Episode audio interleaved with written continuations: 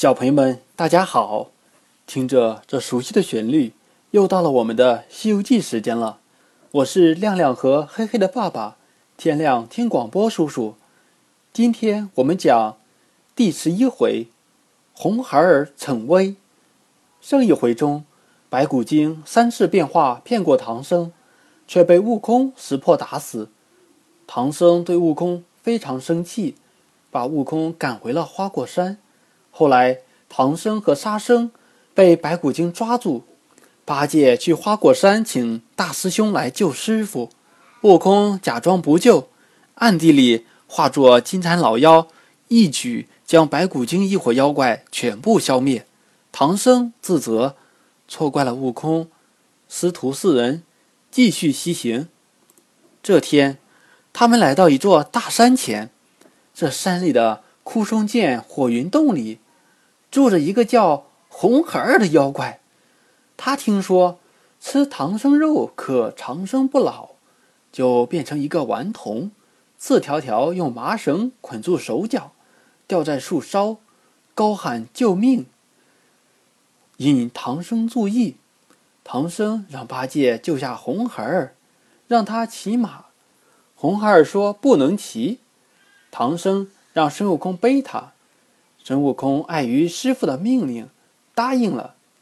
红孩儿用重身体压悟空，悟空一气之下把妖精化身摔在石头上。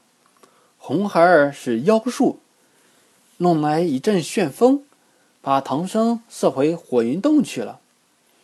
悟空向土地神问明红孩儿的来历，便要沙僧开马，自己带八戒来救师傅。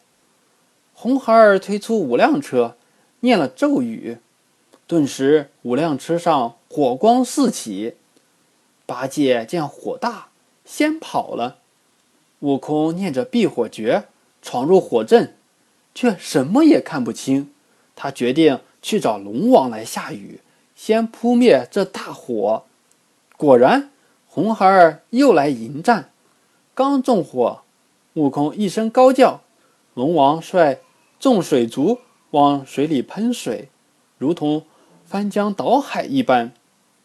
可是妖精是三味真火，不怕水。悟空被红孩儿一口烟喷在脸上，熏得眼花缭乱。悟空又急又气，竟三魂出舍，昏迷过去。八戒和沙僧救醒了悟空。悟空说：“哎呀！”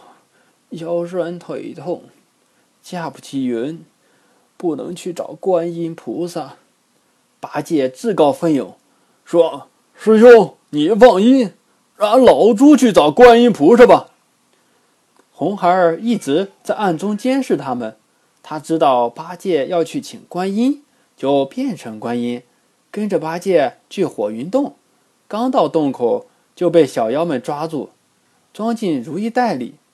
悟空见八戒许久不还，就去火云洞打探。小妖们前来捉他，悟空因为身疲力软，不能争斗，就变成花包袱，被小妖们提进洞里。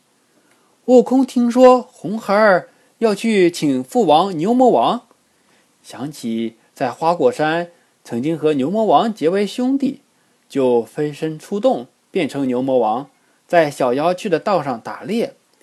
小妖们果然上当，把悟空当作牛魔王接到了火云洞。红孩儿说要吃唐僧肉，悟空却推说：“孩儿不急，为父近日吃斋，不便吃唐僧肉。”这引起红孩儿的怀疑。红孩儿问父王：“我的生日是哪天呀？”悟空哪里知道，推说。嗯，你去问问你母亲铁扇公主，我忘记了。红孩儿一听这话，就知道牛魔王是假的，举枪就打。悟空现了本相，说：“哪儿有儿子打老子的道理？”悟空去找观音菩萨，将所遇之事说了。观音大怒，将手中净瓶扔进大海。不一会儿，一只乌龟。将净瓶拖出，观音说：“悟空，你去拿瓶。”不料悟空却拿不动。观音说：“那是一海之水。”观音轻轻托起净瓶，命徒弟木叉向李天王借了三十六把天罡刀，将他们化成千叶莲台。观音纵身上去，驾云离开了南海。悟空与木叉紧紧相随。观音来到火云洞门口，命土地神将方圆三百里生灵安置在山巅上，等诸事办妥，扳倒净瓶。眼前立刻成为汪洋大海，观音又取出定身禅杖，化作珞珈山仙境。观音在悟空手心上写了个“迷”字，让他引红孩儿出洞。悟空一棒打破火云洞大门，红孩儿出战，悟空边战边用手晃晃，红孩儿顿时着了迷，紧追不舍，来到观音跟前。红孩儿找不到悟空，挺枪去刺观音，观音化成金光飞走。